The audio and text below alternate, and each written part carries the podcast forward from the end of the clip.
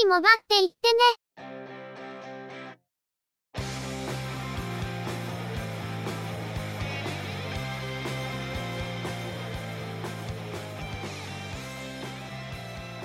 通信業界、モバイル、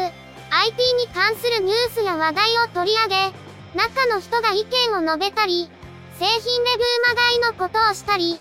様々な体験について、ご紹介していくポッドキャストです。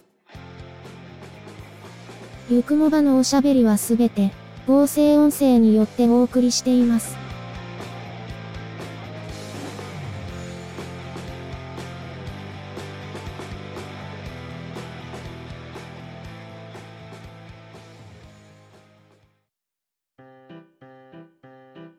ゆくもば、第126.5回です。お届けいたしますのは、ネタを探してくるのが、中の人。そのネタをお話しするのは、佐藤ささらと、鈴木つづみです。音声の編集を先行して、素材のオーサリングを後回しにしてしまったせいで、尺を使い切っていることに気づかないという、最近の中の人に多いミスを、今回もやらかしてくれましたね。先に素材を作って、後から結合する方が、確かに作業時間としては早いんだけど、全体の尺が把握しにくいってのはあって、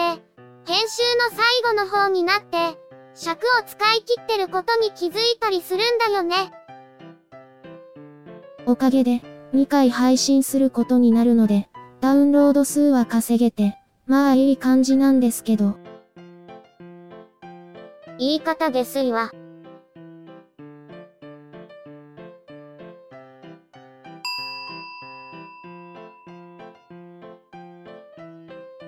さて、ツイッターのハッシュタグで、コメントを頂戴しているので、ご紹介したいと思います。今回コメントを寄せてくださったのは、北書さんです。いつも楽しく拝聴しております。個人的に、Amazon の新型 Fire HD に興味がありましたので、125.5回興味深かったです。ドコモの 02H などと比べても、コスパ良いように思います。あとは SIM 刺されば完璧なんですが。北書さん、コメントありがとうございます。新しい Fire HD8、確かに気になるんですよね。Amazon プライム会員だと、Fire タブレットのコストパフォーマンスは、本当にいいと思います。SIM カードが刺さると、確かに出先でのコンテンツ閲覧がはかどると思いますが、そうなってしまうと、今のコストパフォーマンスのメリットが崩れそうな予感もしますね。中の人は、Fire タブレットを持ち出すときは、スマートフォンのテザリングで繋いでますね。コメント、ありがとうございました。皆様からのコメントは、いつもお待ちしていますので、いつでもお送りくださいね。さて、ブラチフォードさんからも、iOS 10に関するコメントをいくつかいただいているんですけど、先日、中の人も手持ちの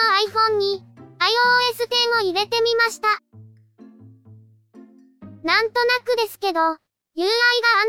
っぽくなったような気はしますが、全体的な利便性は向上しているように思います。動作も軽くなったように思いますが、一つだけ不満なのが、ロック画面の解除の仕様が変わってしまったことです。タッチ ID がついていない、中の人の手持ちでは iPhone 5C だと、ホームボタンを押してロック解除動作、という動きはすごく自然で、使いやすいと感じました。しかし、タッチ ID がついている機種、中の人の手持ちでは iPhone 6ですが、こちらは、ホームボタンを押すのとほぼ同時でロック解除、とうまくいけばいいんですが、ロックがうまく解除されないことがあり、逆に煩わしさを覚えるようになりました。iPhone 6S 以降の機種は、タッチ ID の認識速度が上がっているそうなので、望み通りの動作をするのかもしれませんが、iPhone 6の場合、ややいまいち、という感じですね。バッテリーの持ちに関しては、良くなったという意見と、悪くなったという意見があるようですが、中の人の場合、バージョンアップ直後はいまいち良くなかったんですけど、一度電源を入れ直したら、以前よりは良くなったような気がする、という感じです。ブラチフォードさんからいただいているコメントの中に、マイネオの SIM の動作について触れられたものもありますが、今回の10.0.1については、MVNO 各社、問題なく動作しているという動作確認の発表が結構早かったように思いますね。合わせて、SIM ロック解除についても触れられていますが、中の人も iPhone 5C を SIM ロック解除しようかと思っていただけに、ちょっとここは迷いました。しかし、先ほども触れた、ロック画面の解除の動作について、ちゃんと確かめたかったのと、iPhone 5C のスペックで、どの程度不満なく使えるか、そして、今回は Apple 標準のアプリをアンインストールできるようになっているようなので、その効果を調べる目的で、バージョンアップしてしまいました。もともと、入れるアプリを絞ってはいましたが、標準アプリのうちまるで使っていないものはアンインストールしたことで、思いのほか容量が空いたんで、これはこれで結構いいかも、と思いましたね。ところで、中の人は iPhone 7は、もう見てきたんでしょうか？第126回の冒頭でお話ししたゲーミングマウスを買った時に一緒に見てきたんだけど、もともと今回はあまり興味がなかったせいか、見てもいまいち思うところがなかったみたいなんだよね。実は、iPhone 7の発表後、いろんな人と iPhone 7についての話はしてるんだけど、欲しいとか、買うという人が、中の人の周りにいないんだよね。やっぱり、3.5ミリイヤホンジャックを廃止したのが気になるという人は多いみたいで。それ、中の人の周りに、イヤホンマニアが何人もいるせいでは？まあ、それは否定できないんだけど。iPhone 7が発表されたことで、iPhone 6S プラスとか、iPhone 5S とか、iPhone SE をむしろ今のうちに買っておいた方がいいんじゃないか、という話は結構出ていて、中の人も割と同感で、先週の出張では、いい中古品が出てないか探してたんだけどね。まあ、ドコモ版を買っておけば、MVNO の SIM を入れるにしても、使えますからね。それじゃ、中の人の iPhone は、当分は iPhone 6のままですね。ここで買い替えて iPhone 7を持つことで、こんなメリットが発生する、というのが見えないと、さすがに買いにくいってのはあるよね。でも、32GB 版が追加されたということもあって、iPhone 6S プラスとか、iPhone SE とかは、何かの表紙に買ってしまう恐れはあるから、油断できないけど、それも、今度の秋冬モデルで、どんな端末が発表されるか次第かも。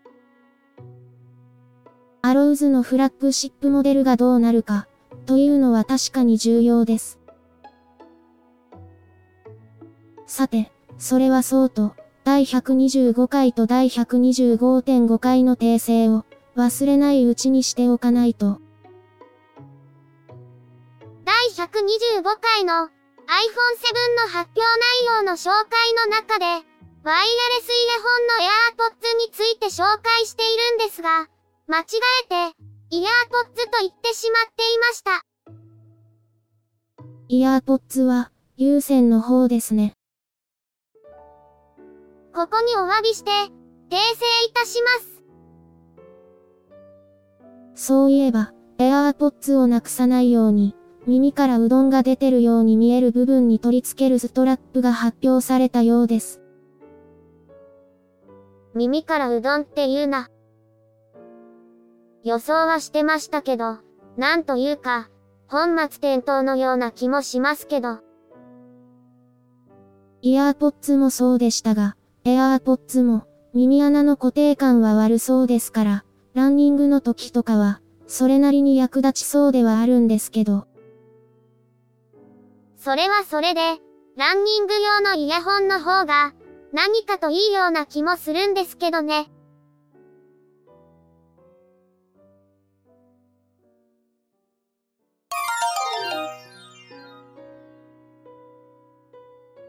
ゆくもばでは、お聞きの皆様からの、ご意見、ご感想などのコメントをお待ちしています。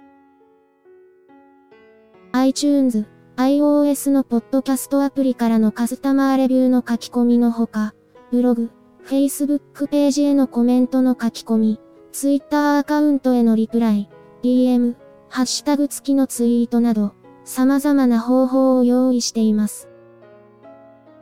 いずれの方法でも、いただいたコメントは、中の人はちゃんと目を通していますので、遠慮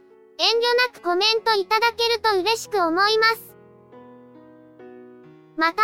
いただいたコメントは、ゆくもばの中で紹介させていただければと思っています。ツイッターのアカウントは、yukumoba、ハッシュタグは、シャープ、yukumoba です。ブログ、Facebook ページなどは番組名でググったら出てきますので、ぜひ検索してみてくださいね。また、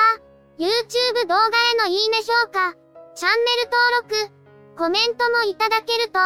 続けるモチベーションにつながりますので、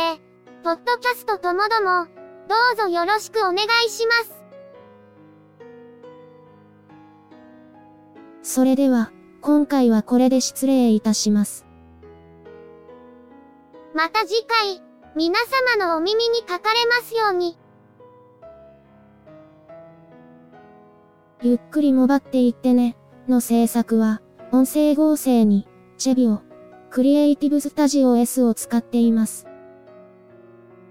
内容の構成や編集、ネタ出しは、中の人、AKA、ハイマウント、声の出演は、佐藤ささらと、鈴木つづみでした。